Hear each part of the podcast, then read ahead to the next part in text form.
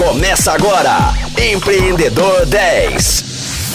Fala Rocktronics, eu sou o Flávio Amaral e está começando o segundo dia do Empreendedor 10. Nesta semana eu bato um papo com o empreendedor Thiago Braghini. Thiago, atualmente você é o founder da Hacking Go, engenharia de marketing. Explica pra gente como que essa empresa funciona.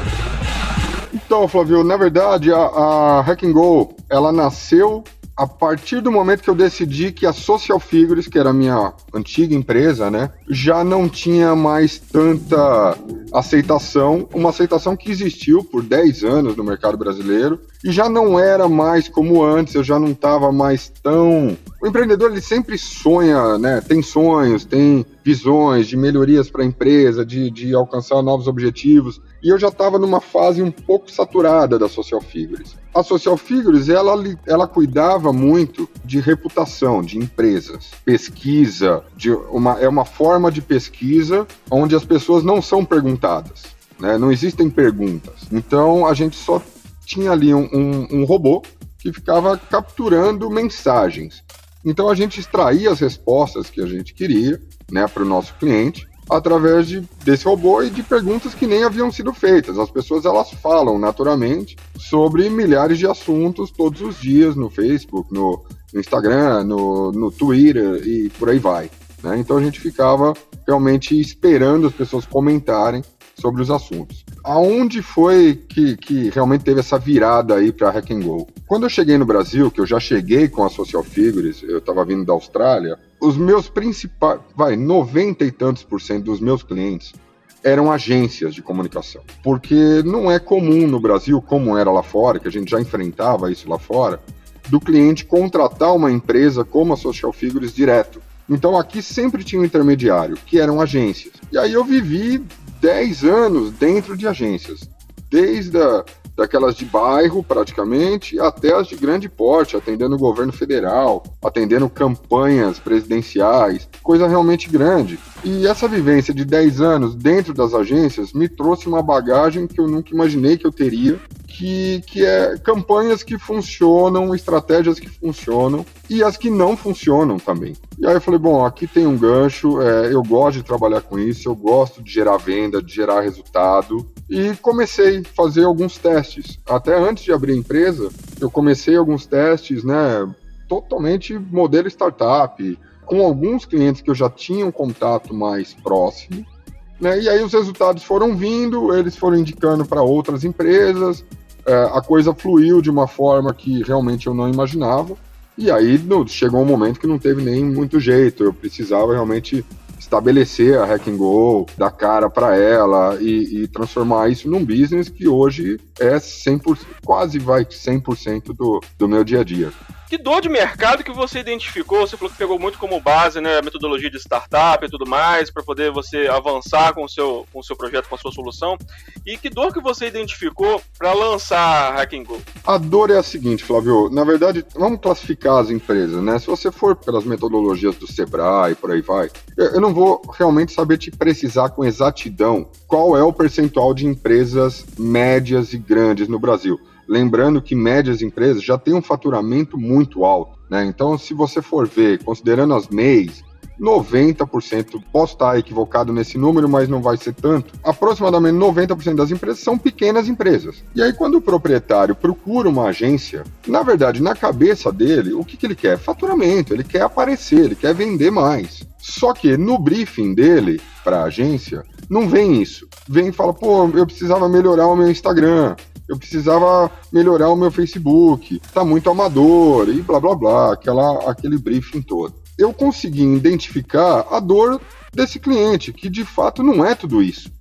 Ele acha é que com fazendo tudo isso, deixando um Instagram lindo, um Facebook maravilhoso, os clientes vão bater a porta dele desesperadamente para comprar os produtos e serviços que ele oferece. E isso está longe de ser verdade. Né? Então, o que ele precisa, de fato, é uma estratégia bem definida de venda, entender o público dele e entendendo o público dele, saber como atingir. A Hacking Go ela é um pouquinho diferente de uma agência. A agência vai é, basicamente até o anúncio. É, você me contrata, eu sou lá uma agência comum para publicidade, propaganda, marketing digital, aquela história toda. Subentende-se que a minha, a minha competência vai até um anúncio. e dali para frente é problema do cliente, se vendeu ou não vendeu. E eu sempre tratei a Hack Go muito diferente disso. O meu problema é a venda dele. É realmente a etapa final do processo. Se isso não acontecer, tá errado. Né? Se a venda não acontecer, tá errado. Então eu sempre me comprometo com essa venda e inclusive peço praticamente carta branca para mexer até mesmo no processo de venda desse cliente, incluindo formação de preço, às vezes o preço está totalmente fora da, da, da, realidade do mercado e por aí vai. E aí os resultados começam a acontecer, é, resultado no caixa da empresa, no faturamento. E isso é muito diferente para o empresário, para os meus clientes, do que o que eles tinham antigamente, que era ficar contando like, né, contando compartilhamentos. Falar, ah, legal, esse mês a tal publicação deu 50 compartilhamentos. Tá, quanto vendeu? Zero ou não se sabe. Então essa realidade a gente eu consegui mudar e hoje entrega um resultado realmente bacana aí para os meus clientes. Então, basicamente, você faz um acompanhamento total do funil de vendas e levando em consideração também o ROI, né, que é o retorno de investimento.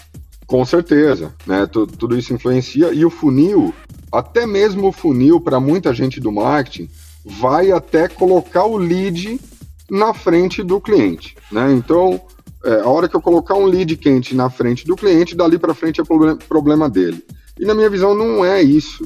Né? As empresas pequenas, e lembrando de novo, empresas pequenas têm faturamento de até 4 milhões no ano. Eu não estou falando do, de um, de um bootkin, não é nada disso. É uma empresa realmente, um B2B consolidado, 30 anos de mercado. Alguns clientes que eu tenho nesse formato são considerados pequenas empresas, mas na realidade não é isso. Você vai lá ver, tem 150 funcionários, e por aí vai. Esse cara ele precisa de um auxílio para tudo isso que está acontecendo no digital hoje em dia. Então o telemarketing dele funciona muito bem, ele sabe como lidar ali já com o telemarketing até efetuar a venda. Quando vem pelo digital, é diferente, os caminhos são diferentes. Se eu não acompanhar até realmente a efetivação da venda, a coisa ou não acontece ou acontece num volume que não é o esperado. Eu sei que eu posso melhorar esse processo. Então eu acabo sim atuando até o, até o ponto da venda.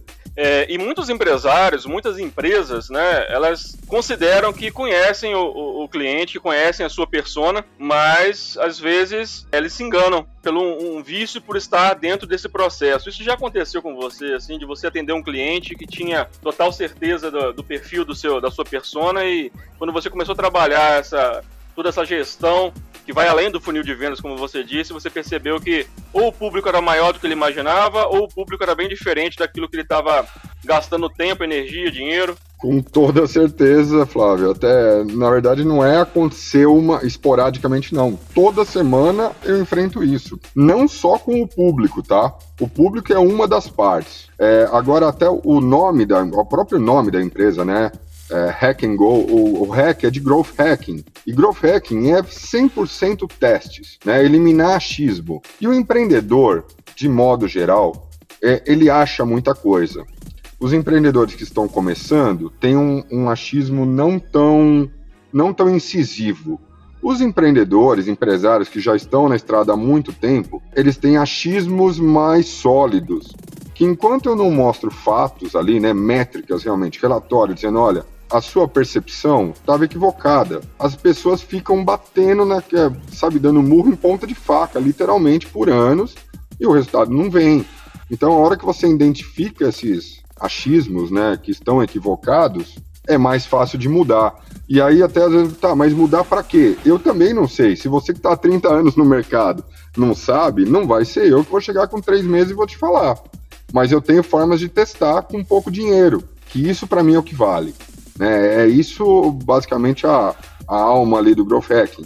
É testar hipóteses com pouco dinheiro e identificar as que funcionam e seguir em frente e descartar as que não funcionam. É basicamente isso. Mas não só com o público, não, tá, Flávio? É com certeza uma das partes, mas tem várias outras. Beleza, esse é assunto para mais uma semana de Empreendedor 10. Então é isso, Rocktronics. Eu vou ficando por aqui e espero vocês amanhã com mais um Empreendedor 10. Até lá!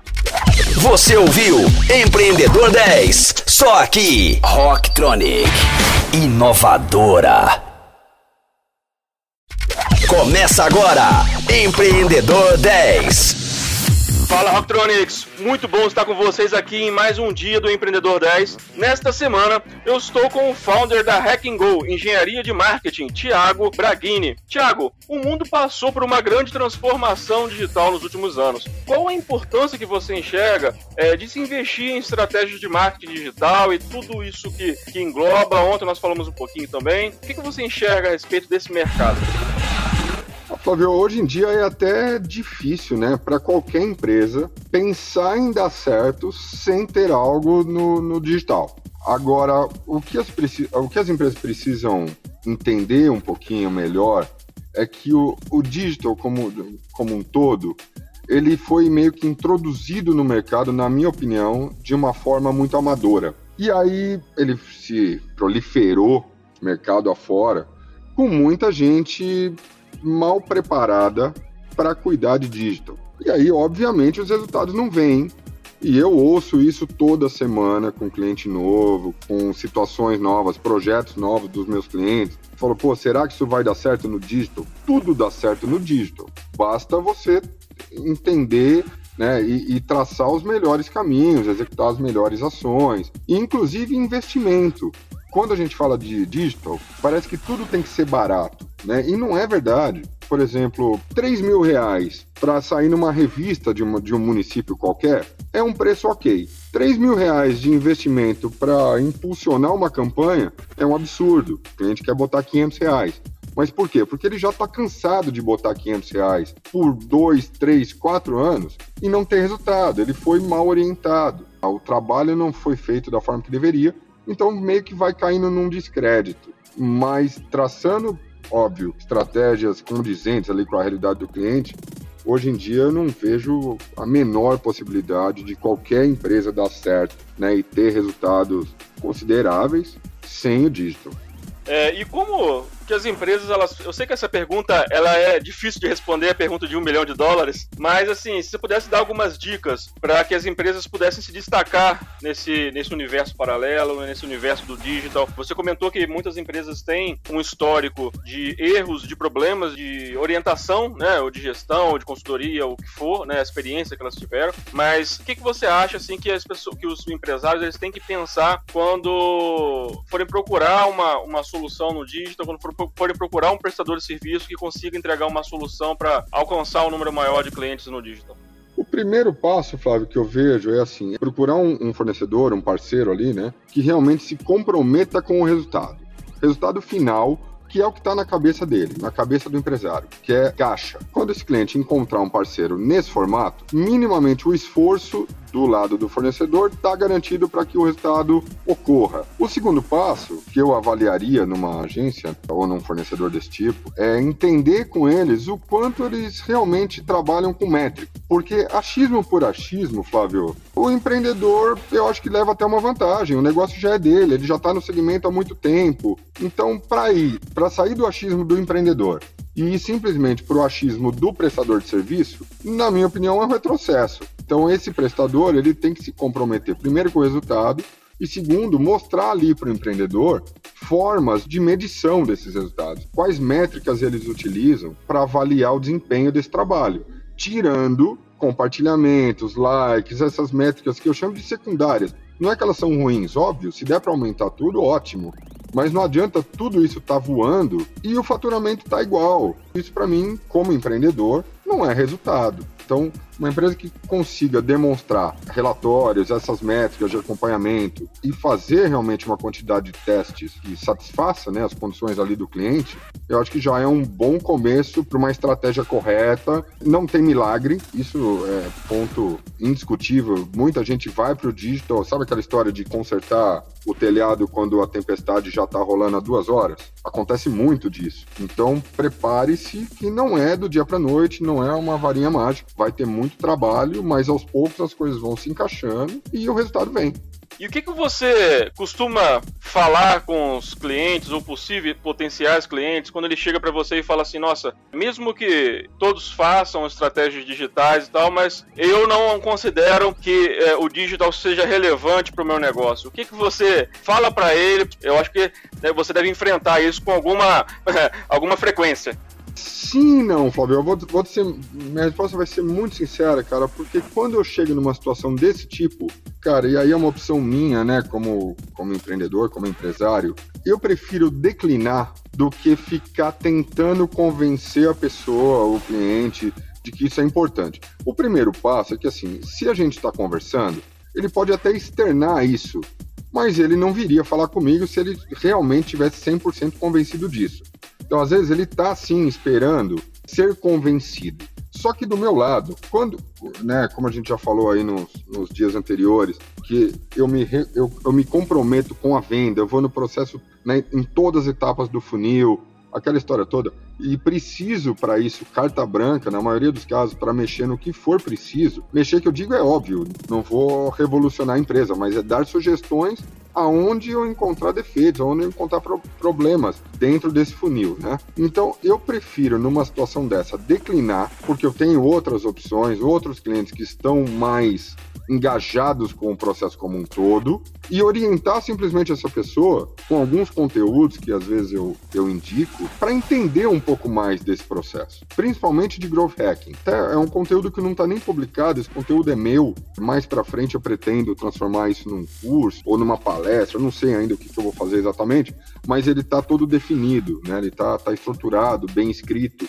Então eu acabo às vezes compartilhando esse conteúdo com, com esse prospect, né? Para que ele entenda um pouquinho melhor o processo como um todo de growth e aí a gente converse um pouquinho mais à frente do que eu ficar tentando convencer a pessoa e de repente já começar um projeto. Tudo bem, eu consegui o cliente, mas está cheio de desconfiança. Eu acho que não é o melhor ambiente para se ter o resultado.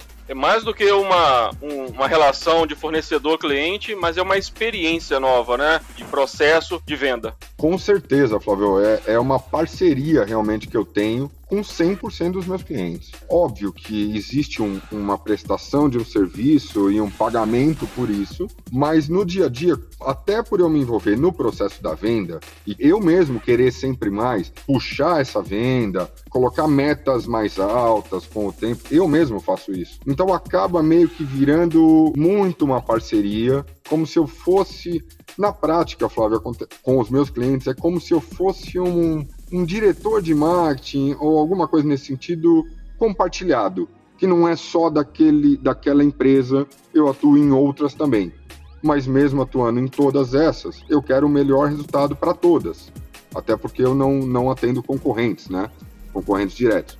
Então eu realmente quero 100% de melhora se eu puder em cada um desses clientes.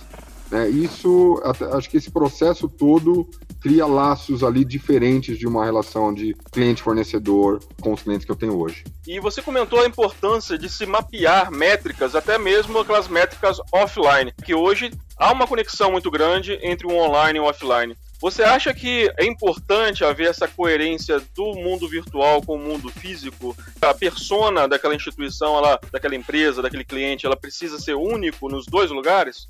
Olha, Flávio, eu, eu acredito que facilita. Não, não, não tenho ainda. Não vou te dar uma resposta cravada, assim, que é uma certeza absoluta minha, mas por todos os projetos que eu já passei, todas as campanhas onde o alinhamento entre o digital e o offline é, era um alinhamento mais próximo, né? As pessoas, principalmente responsáveis por cada frente, tinham afinidades e tinham ideias comuns a coisa acaba meio que fluindo melhor. Mas não sei, cara, é, não sei se é só uma impressão minha com a realidade que eu tive. Não tenho nenhum estudo para dar essa opinião, mas na, dentro da minha realidade faz todo sentido. É meio que estranho para mim pensar em uma estratégia de digital, personas, um público de digital e algo muito diferente no offline. Afinal de contas, o que a gente está vendendo é uma coisa só, né? seja um produto, um serviço. É difícil pensar em públicos diferentes, abordagens diferentes e por aí vai, somente pelo, pelo ambiente. Até porque hoje em dia está tudo tão misturado. Às vezes a pessoa está dentro da loja com o celular na mão, olhando o site da loja. Fala, pô, como é que isso não vai se conversar? Hum, na minha cabeça é meio estranho pensar dessa forma, mas é, é uma, uma opinião, tá? E o programa de hoje está chegando ao fim. E amanhã temos um encontro marcado às 10 horas, com reprise às 22. Fiquem ligados, até mais! Você ouviu Empreendedor 10, só aqui, Rocktronic, inovadora. Começa agora, Empreendedor 10. Fala galera ligada na Rocktronic, eu sou o Flávio Amaral e está começando o quarto dia de entrevista do Empreendedor 10. Nessa semana, batendo um papo com o Thiago Braghini. Tiago, as mídias sociais fazem parte de um universo paralelo. A empresa se fazendo presente lá ou não, o nome dela estará em circulação. Qual a importância do rastreamento nos canais digitais? Olha, Flávio, isso daí eu posso te responder realmente com, com propriedade por 10 anos sendo CEO de uma empresa de monitoramento de redes sociais, né? Então, nesses 10 anos, cara, eu vi de tudo com relação a esse tema. E assim, quando são temas realmente muito complicados de serem analisados sem uma empresa, um parceiro, né, sem um software adequado, sem uma agência que fique responsável por isso, e até porque quando está nessa situação, geralmente é uma empresa grande, visibilidade, as coisas podem realmente se complicar do dia para a noite. Então, com certeza é fundamental. Por outro lado, hoje, para os meus clientes, eu atendo pequenas e médias empresas. E quando tocam nesse assunto, eu já não dou a mesma resposta que eu daria anos atrás. Porque apesar de existir o risco, né, das coisas não irem tão bem, um comentário negativo, ou seja lá o que for, para uma empresa de pequeno porte, eu acho que sempre vale mais a pena direcionar o investimento o máximo que você puder para vendas, né, para focar realmente em aquisição de novos clientes e até mesmo no processo de lidar com os clientes que você já atende, né, melhoria desse processo dos clientes que você já atende, do que ficar simplesmente é, colocando uma verba, né? Não tem jeito. É, no Brasil é muito assim, é país em desenvolvimento. A história do cobertor curto, né? Ninguém tem o cobertor. Pouquíssimas empresas têm o cobertor inteiro no Brasil. Então você cobre a cabeça, descobre o pé e vice-versa. Eu acabo orientando de deixar isso um pouquinho de lado. Não é esquecer o assunto, mas é pô, algumas pessoas da empresa, eleger ali algumas pessoas de empresa, da empresa para ficarem de olho nesse tipo de coisa, para ficarem mais atentas e tal mas não colocar isso como uma verba dentro do contrato com a agência, com um robô pesquisando o dia inteiro, porque eu vi muito dessa situação até com a própria Social Figures, de empresa do porte dos clientes que eu tenho hoje, pagando, não vou falar um caminhão de dinheiro, não é muito, mas eu sei que fazia falta em alguns momentos, para ter ali 400, 500 menções no mês para aquela empresa. Menções que eu falo é que são fora do ambiente dos canais da empresa. Por exemplo, uma pessoa vai no, no Twitter, fala, pô, fui jantar no restaurante tal e o atendimento foi péssimo, mas não marca aquele restaurante. Se não te marcar, você não tem como saber. E o seu nome está envolvido ali de forma negativa numa conversa. São situações que existem, mas para o pequeno porte, eu acho que acaba sendo meio que irrelevante é, melhorar o atendimento de uma forma geral, melhorar a aquisição de novos clientes e, infelizmente, problemas acontecem com todas as empresas, passar por cima disso e, e bola para frente. E muitas empresas enfrentam no seu dia a dia crises de imagem que se iniciam muitas vezes no digital. Tem alguma dica aí, ou algumas dicas básicas para quem está passando por isso? Eu acho que tem muita gente aí sentindo essa dor violenta sem saber o que fazer, tenho certeza absoluta disso. Eu tenho sim, Flávio. Uma, uma dica básica, cara, é contratar pessoas especializadas em gestão de crise. Né? Às vezes você tenta fazer por conta própria, e isso acontece em diversas áreas de uma pequena empresa. O próprio marketing digital passa por isso, de não ter pessoas realmente capacitadas em diversos momentos para estar tá atuando ali naquela função.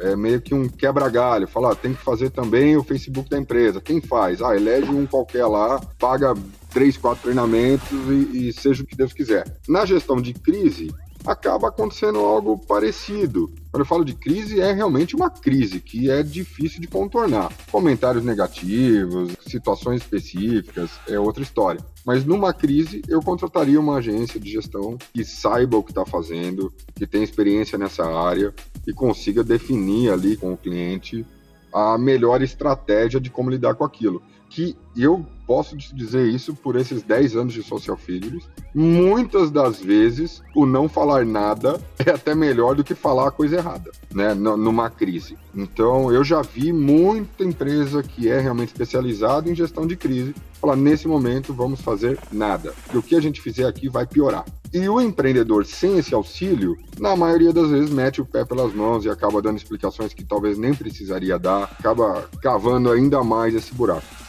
Você acha então que dentro dessa gestão de crise aí no meio digital, que é algo que é, precisa de uma sensibilidade muito grande para se tratar caso a caso, e essa sensibilidade ela anda lado a lado com uma transparência por parte da empresa também? Com certeza. Até porque, assim, outro fator que está diretamente relacionado a isso é a dimensão dessa crise, que às vezes na cabeça do empresário, né, da, da diretoria daquela empresa, é uma crise absurda, só que você contratando as pessoas certas, né, a, a, empresa certa, ela vai poder te orientar melhor de falar, bom, realmente ela é tão grande essa crise, a gente realmente precisa lidar com isso de uma forma muito diferente do que o normal. Alguém de fora já vai olhar diferente para o mesmo problema. E alguém de fora que tem experiência nesse tipo de situação é outro mundo, cara. Eu já vi realmente muitas empresas deixarem de fazer ações porque por uma orientação da, da própria empresa que estava cuidando da gestão de crises. E, obviamente, a transparência é fundamental em todos os segmentos, em todas as áreas, e, e nessa não, não, poderia deixar de ser. Se você não confiar naquela empresa e, e puder realmente contar com a sinceridade, com, com o bom trato ali do, da relação, qualquer coisinha dali para frente vai ser considerado uma crise e temos que fazer um milhão de coisas, e não é essa a realidade. E não só nesse momento de crise, mas quando o oceano ele tá tranquilo também, é importante que os empresários, seja uma pequena empresa, uma média ou uma grande empresa, que eles tenham a cabeça aberta e confiança naquele fornecedor também, porque é um trabalho que de, de imensa responsabilidade fazer uma gestão ou né, direcionar um caminho para aquela empresa e o empresário precisa confiar muito, porque qualquer deslize da empresa prestadora de serviço também pode botar em xeque toda uma imagem que foi construída ao longo dos anos. Com certeza, Fábio. Até é um outro ponto né, dessa, desse assunto que a gente está conversando, da transparência, da sinceridade, por aí vai. É uma área, cara, que até por desconhecimento da, da, de grande parte dos empresários, de realmente como a coisa funciona, eu já vi inúmeras e inúmeras vezes erros serem maquiados, as pessoas não, não lidam com essa transparência que a gente está falando, e aí, cara, uma hora ou outra a coisa vai complicar. Né? Às vezes esses erros são simples e são maquiados, e tudo bem. Chega na hora de um erro grande, o fornecedor acaba tentando maquiar também, agir da mesma forma, e aí a coisa complica mais. E eu falo assim, são áreas meio que complicadas, cara, porque algumas outras, por exemplo, você vai no dentista, você tá com dor de dente. Você não sair de lá sem a dor, não tem muito o que ser maquiado. Você simplesmente espera o resultado que você for lá buscar.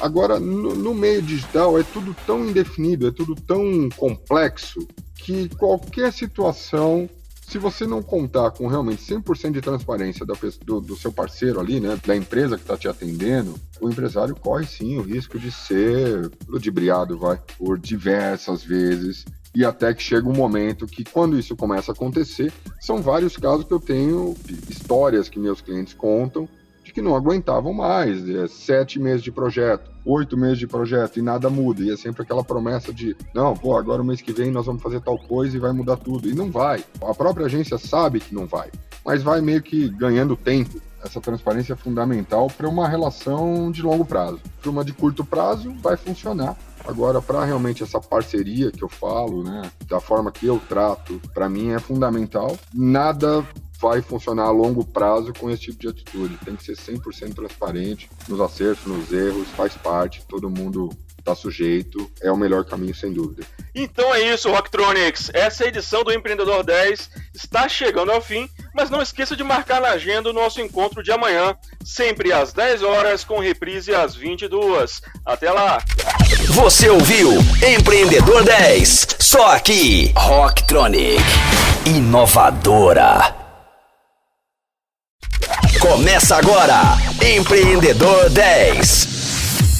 Fala Rocktronics, eu sou o Flávio Amaral e está começando o último dia do Empreendedor 10 desta semana. Lembrando que estou batendo um papo com o empreendedor nato, o Thiago Braghini, que vem conversando com a gente ao longo da semana e compartilhando muitas experiências para vocês aí, empreendedores que estão nos escutando. Thiago, você é um cara com uma experiência muito boa e com certeza aprendeu muito na prática com seus erros e acertos. Qual dica de ouro que você poderia dar para quem quer empreender ou para quem já está nessa, nesse universo aí fascinante que é o empreendedorismo? Bom, cara, assim, na verdade eu vou dividir essa dica de ouro em duas. A primeira é não ter medo. Né? A pessoa que quer ser empreendedor ou empreendedora e tem muitos receios, vai ter muita dificuldade, né? É um ambiente realmente hostil, é um ambiente com riscos. No Brasil, a gente fala, empreender no Brasil realmente não é para amadores, uma série de dificuldades que a nossa sociedade enfrenta, que o mercado enfrenta e por aí vai. Tá? Então, a primeira dica é não ter medo e entender que o erro faz parte. Os fracassos vão com certeza absoluta acontecer e eles fazem parte do, do processo de amadurecimento, de crescimento. A diferença é que, às vezes, um erro ou um fracasso num ambiente empresarial, de um CLT, ele, no máximo, ali, chutando alto, vai perder aquela vaga e alguns meses depois ele está recolocado e começa tudo de novo e está tudo bem.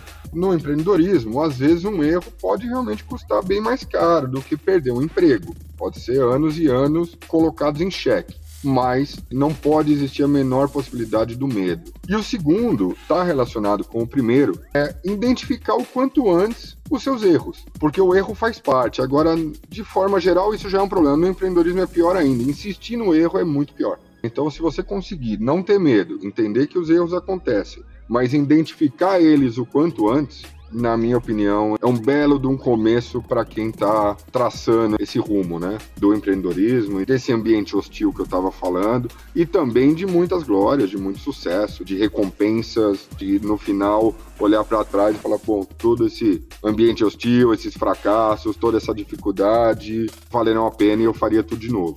E nós conversamos ao longo da nossa dessa semana a respeito de mudança, né, de ter a cabeça aberta, tanto do ponto de vista do prestador de serviço, quanto do, do empresário, da empresa de forma geral, de ter essa cabeça aberta para mudança, de receber, às vezes, alguma crítica, algum redirecionamento. Você está falando de aprendizado, né, de erros e acertos, e eu vejo que muitas startups e muitas empresas de base tecnológicas, elas surgem a partir de uma identificação de uma dor e ao longo do processo de construção ocorre a famosa mudança de rota, né? Que as pessoas que geralmente chamam nesse ecossistema de pivotar, né? A ideia de pivotar essa solução e ir por um outro caminho. E é importante também, né, Tiago, é, que esses empreendedores também tenham essa cabeça aberta logo no início, na construção dessa solução, na construção desse empreendimento. Com certeza absoluta, Flávio. Assim, esse momento, né, de quando vai ocorrer essa, essa pivotagem, ele está totalmente relacionado ao sucesso dessa ação ou não. Porque às vezes pode ser uma, uma decisão tardia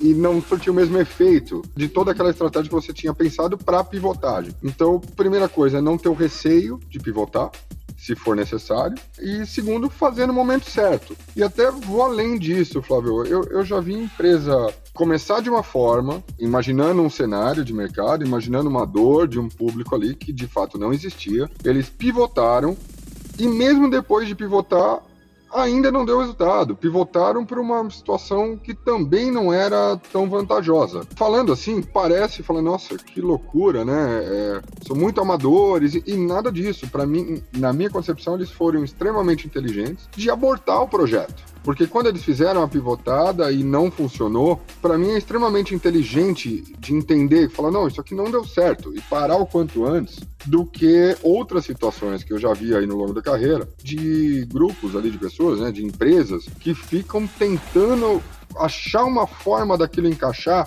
por anos e anos e acabam meio que perdendo esse tempo todo, sem resultado, com muita energia gasta no lugar errado, dor de cabeça dia após dia. Então, acho que é outra, outro lado da moeda ali que também é importante você entender aonde não deu certo e parar o quanto antes. Essas pessoas já mudaram de projeto, já estão em outras empresas, em outros empre é, empreendimentos, e, e, a, e, a, vida, a vida segue. Né? Não é nenhum demérito, faz parte. Com certeza. E ao longo dessa sua experiência, não só aqui no Brasil, mas em vários países aí no exterior, você tem algum case para compartilhar com a gente? Ou case de sucesso, ou case de insucesso, que cruzou aí o seu caminho, que te fez aí adquirir alguma experiência, que te fez refletir, aprender? Tenho, tenho sim, Flavião. Eu vou, vou comentar sobre dois cases, cara, de, de clientes atuais meus, que eu acho que refletem muito o que eu venho dizendo aí no, ao longo da semana, né? A minha forma de, de lidar tanto com empreendedorismo quanto com estratégias de growth e por aí vai. Um deles é o Belly Contabilidade Digital, né? Uma contabilidade que lá atrás, realmente seis, sete anos atrás, já fez essa pivotagem, né? De uma contabilidade tradicional para uma contabilidade digital, que muitos empresários ainda não entendem exatamente a diferença de uma e de outra, mas basicamente é transformar muitos dos processos com papel, com trocas de formulários que existem até hoje, para o meio digital e ganhar facilidade, ganhar agilidade. Essa empresa é o meu cliente mais antigo. Então, consequentemente, é a empresa que eu tenho uma relação de confiança absurda. Sou amigo da, da, dos sócios hoje, amigo pessoal de todos os sócios, e eles absorveram muito bem o meu conceito né, de, de growth hacking. De, até eles mesmos brincam que eles estão é, é always beta, né? É sempre em desenvolvimento. Não existe a fórmula mágica, não existe a, a receita do bolo perfeita. A gente está todo dia tentando um ingrediente novo. Tem uns que fica gostoso, tem uns que não fica tão gostoso, a gente tira. Então, esse processo, cara, para mim é fundamental. E eles, bom, eu não preciso, se eles estão comigo há quase cinco anos, eu não preciso nem falar se eles têm resultado ou não, né? Meio que óbvio que eles estão satisfeitos com, com o processo, né, de uma forma geral. E outra empresa que eu também acho que vale a pena é, mencionar é a Medicine Cursos. Estão num nicho muito bacana, eles vendem cursos de especialização, de extensão para médicos, muita coisa foi transformada em 100% online com a pandemia. O deles, que contavam com muitos eventos presenciais, simpósios e por aí vai, meio que acabaram tendo que, no meio da pandemia, também se transformar em praticamente 100% digital hoje, né? Eu quis mencionar esse cliente porque quando eu comecei a trabalhar com eles, e aí não tinha pandemia, não tinha nada disso ainda, mas o próprio meio digital para eles era uma dúvida muito grande, era uma incerteza, justamente por já terem, como eu disse, passado por experiências negativas, experiências ruins, né? longas, cansativas, que exigiram investimento e não deram nada de resultado. Então a gente começou de uma forma muito simples e hoje realmente o, o digital para eles dá um resultado fantástico, com ROI de beirando 500% de ROI, que é algo que, cara, quando a gente fala de 500% de ROI, meu Deus, que, o que mais pode querer um empresário? De você botar 100 reais e, e tirar cinco vezes isso. Então eles foram entendendo esse processo, amadureceram muito nesse processo de digital, né? E hoje a coisa flui muito naturalmente com eles. Eles são se tornaram até o cliente que mais investe comigo, né? Na compra de mídia, eu digo, o meu preço é sempre fixo, para todos os clientes eu cobro o mesmo valor, mas aí tem diferenças de investimento em, em mídia paga, em quantidade de conteúdo que a gente vai produzir, isso daí é pago à parte. Eles são os que mais investem, justamente, por, e eles começaram com mil reais de investimento. Hoje eu não vou, não vou revelar o valor, mas eu posso com certeza te dizer que é muito, mas muito mais do que isso. Simplesmente por acreditarem no processo, irem passo a passo, não avançarem o sinal e ganhando confiança no longo do tempo. Hoje a coisa foi de uma maneira muito bacana, muito diferente do que eles viviam. Acho que são dois cases aí que, que refletem bem a, as conversas que a gente teve ao longo da semana com certeza esses cases traduzem muito bem esse papo nosso é, nesses últimos dias. E a gente está chegando aí ao fim do nosso programa e eu queria que você compartilhasse quais são os canais aí para quem quiser buscar mais informações sobre a sua empresa, sobre a Hacking Go. Tá legal. O lugar principal para entender realmente como funciona é engenhariademarketing.com.br. Né? Além do processo né, de como eu trabalho, Ali o, o, os ouvintes vão ter acesso também aos, aos, meus canais de atendimento, contato, até mesmo meu celular particular está no site. Eu gosto realmente de lidar com as pessoas, eu não, não tenho. Tenho um número baixo de clientes e já até é, a gente não falou desse, desse assunto, né, Flávio? Eu prefiro trabalhar com poucos e muito bem do que. Eu não acho que agência digital seja escalável ao ponto do que eu vejo por aí. Realmente, eu prefiro manter um número mais limitado de clientes e dar o meu melhor, dar 100% para todos eles. Mas projetos interessantes, eu estou sempre de portas abertas, né? Quem precisar, quem estiver numa situação que se enquadre no, no que a gente conversou aí nesses dias. Vai ser o maior prazer conversar com essas pessoas e mesmo que não vire um projeto, estou à disposição para ajudar da melhor forma possível. Né, os ouvintes de vocês,